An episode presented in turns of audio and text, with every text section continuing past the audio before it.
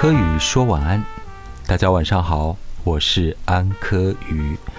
很久没有为大家更新节目了。其实这段时间呢，因为西安的疫情呢，我是被封控在家。按说有更多的时间和机会可以去录制节目啊，但是你知道，当人一旦懒下来之后，还有日常一些琐碎的工作。最重要的其实是我在喜马拉雅这个音频的平台当中，我觉得之前录的那些内容都有点做作。又非常的无聊，好像就是为赋新词强说愁，然后要更新那些东西，我自己一直是没有找到一个特别的契合点。而我这个人呢，好像一旦要正儿八经的、很硬的去做一些事情的时候呢，就会觉得啊，好像是一个枷锁跟负担，然后呢，又变得非常的爱讲大道理。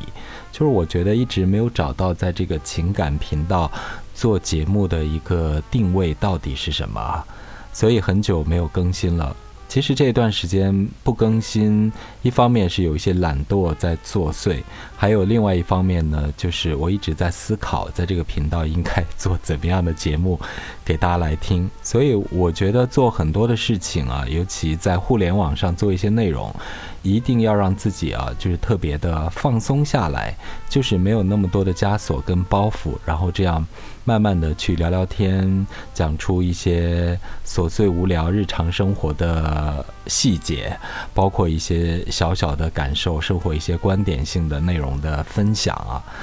我觉得其实这些年来大家过得都蛮艰难、蛮不容易的，就好像整个时代已经发生了翻天覆地的变化。我们以前熟悉的那些生活，我们以前所抱持的对于生活、对于工作、对于生命的那些观点和体验呢，完全都被推翻掉了。所以我想，在这个年代当中，我们每一个人都面临着这个时代、这个社会，或者是整个国家的一个大的变化啊。我。们每个人都在适应这种变化，其实我们自己是有一些些不舒服的。可能我们有一些年份，我们习惯了到处去 shopping，去吃吃喝喝，或者是出国去游逛，而现在我们大多数的时候要困在自己的家中，或者要困在自己的工作岗位上面，这是每一个人所面临的共同的问题吧。呃，就是我们要重新去适应这个年代，或者我们找到一个新的。生活的方式，或者要改变自己以往的那些思维的惯性啊，像在疫情风控啊，就是这个疫情有时候病毒或者它不是一个可控的东西啊，就是我们生活当中在这些年来要越来越去忍受一些突如其来的变化袭击或者是障碍。按照我们过去的生命经验，我们。没有遭遇过什么太强烈的天灾人祸，或者是这种病毒的侵袭啊，就是在家里完全不能出门。就西安的疫情，可能很多朋友透过各式各样的管道。都有了解很多，所以我们就是被封控在家里面，就不能够出门啊，就是要达到这种社会面的清零，然后再去考察我们每一个不同区域它的阳性病例的数量，呃，另外要有一个隔离期，要去判断我们才能逐步解封。当然，从昨天到今天，这个新的拐点是已经出现了。那目前呢，我们西安的朋友啊，大家都在等着解封的那一刻。啊，当然还需要再做一些核酸检测，在做一些数据的统计跟分析。这个城市不同的区域，呃，达到了解封的条件，才会逐步的解封，恢复日常的这个工作生活的一些秩序啊。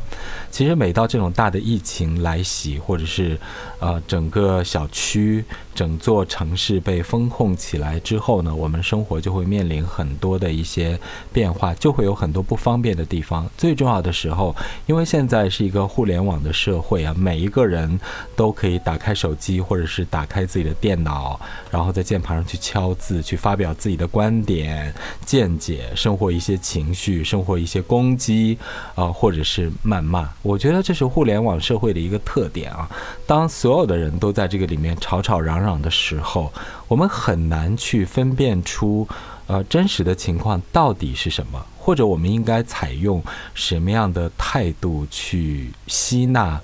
消化、理解这些观点，得出自己独立的一种思考？我觉得不管。有多少种观点，或者大家有多么的吵闹，我们应该有一个共同的目的呢？就是说，我们要以正确的态度去面对疫情，去安排我们的生活。最终，我们是要战胜病毒，战胜疫情，让我们的生活恢复到一个正常的秩序当中。所以，我觉得不管大家怎么吵，但是我们所有的人站在不同的角度，呃，不同的立场。但是我们的共同的意志和诉求应该是一致的。其实，如果我们不讲疫情来说，就是这些年啊，因为呃这种互联网，因为大家都有自己的微信，有自己的朋友圈，在朋友圈里面就会有很多的人去展示他们的生活，然后去拍一些小视频，去发一些图片，包括有一些自拍，然后呢去发表自己的一些观点、见解和态度。其实我们大家都会发现，在我们身边，有一些人呢，他们就是非常的爱追逐热点啊。就是我觉得有一部分人，他们好像离了热点就不能活。我不知道说是在与这个社会同呼吸共命运呢，还是讲说没有一个热点，他立马就要冲上去发表自己的观点。他可能是武断的，或者是不够全面的，甚至我们都无法了解到最真实的状况到底是什么样。所以我们就凭一个点，凭自己的立场，凭一个小的情绪，就去发散很多很多的说辞。我觉得是没有意义的一件事情啊。当然，我觉得有一部分人呢，他们就追逐这个热点，或者每天就要发很多很多的朋友圈。大部分是有一种很私人的这种欲望在助推着自己，这种私人的欲望，我就觉得是有一部分人或者有很多的人，他们有一种心理的机制，就是希望自己无处不在，希望随时要秀出自己，就是一定要强调自己的那个存在感，就那个存在感好像总是岌岌可危的啊。还有就是有一些人总觉得自己很有深度啊，我的观点和见解多么的犀利呀，啊，多么的新锐呀，多么的前卫呀，他们总希望向别人展示他们是有深度的，他们很厉害。但是，岂知你真的就什么也不了解，你根本不了解那个真相，或者是一个大的社会层面的运作到底是什么。就有些人永远都只在追逐热点啊。当然，我也是作为一个个体。每当我看到有一些人啊，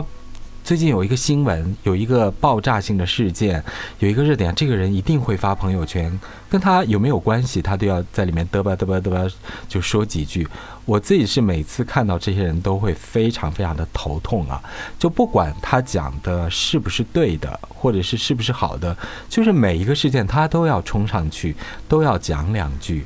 当然，我不认为这些人他们是有自己独立的观点和见解的。相反，我认为这一部分人有时候他们是很没品、很脆弱的。就比如说一个事件，它在开始出现，然后到中间是发酵的一个过程。最后呢，他会有这个一锤定音，或者得出了最终的一个结论。那这些人他观点呢，他不会坚持自己一开始那个观点，他会跟随着这个事件的发酵和不断的发展演变，随时在调整自己的观点。但是就是每一波都有他，他一定要讲出这些有的没的的。所以有时候你会发现，呃。在你的生活当中，当然我们都是人以类聚，物以群分。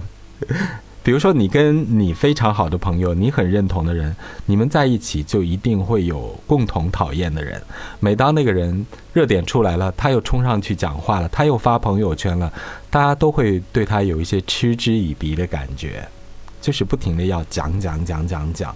相反，我觉得在互联网的社会当中，因为我每一个人都有一个利器啊，我每个人都有手机，都有自己的社交平台，都有自己的账号，相当于说，过去媒体呢只是在传统的什么报纸啊、报章杂志、广播电视，但是互联网的时代，每一个人都会有属于自己的一个小小的账号和小小的平台，大家都可以去讲，那就反而变得说，每个人都。特别的要强调自我个，我认为说独立自主有自己的个性，表面上是一件好的事情，这个没错。可是当大家都吵吵闹闹、吵吵嚷嚷的时候，就会让这个事件呢，有时候朝着一种很莫名其妙的方向就跑掉了。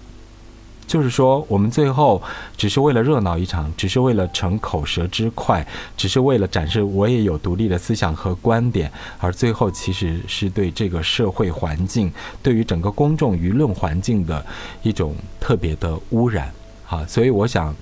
在这个年代，我们都有互联网的这个平台和工具，但有时候呢，我们是不是应该展示一些，给别人展示一些特别美好的或者是愉快的事情？我倒是觉得，大家要晋升，哎，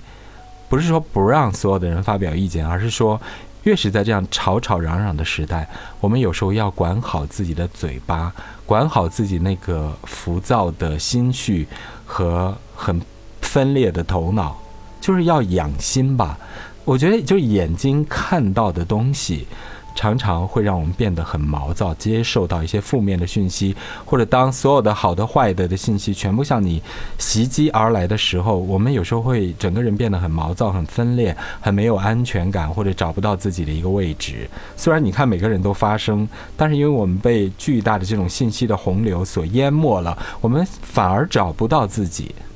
就是说，你展示自己的观点、见解和独一无二的个性，但是你还是找不到自己。那怎么能够找到自己？我觉得有时候就是要管好自己的嘴巴，管好自己高速运转的大脑，而是要回归自己的内心。我觉得现在我们都已都已经有点渐渐失去自己的内心了。要养心，当然说互联网的时代我们没有办法拒绝，因为我们人类社会已经发展到了这样的一个阶段。我们没有办法去拒绝信息对于我们的包围和侵袭，我们也没有办法说完全不用手机、不用这些现代的通讯社交的工具跟软件。但是，我觉得我们应该要做到独立自主，或者是自我清醒的。我们要有一些时间去养养自己的内心。怎么养自己的内心？我觉得有时候就是要关闭视听。我觉得首先要关闭。我们眼睛去刷手机去看这件事情，有的时候要闭上眼睛，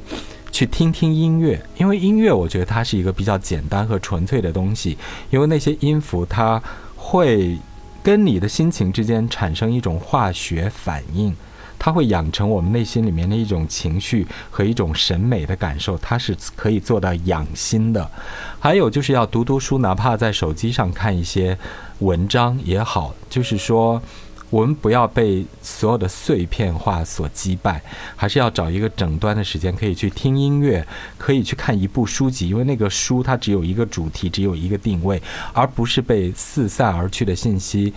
袭击和淹没掉了。这大概是今天想要跟各位一起分享的一些讯息吧。其实在家待久了，还是蛮期待那个可以解封的日子的。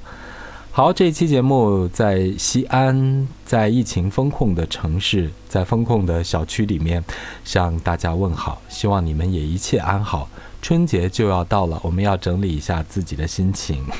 也许未来还有很多的艰难在前方等着我们，所以这些年来，我们真的是就是没有办法，要革变掉旧有的习惯、经验、模式、思维，要创造一个新的思维。要创造一个新的大脑思维，创造一个新的心情感受，包括去创造一个适合自己的新的生活的模式。祝大家一切安好，我是柯宇安，谢谢收听今天的柯宇说晚安。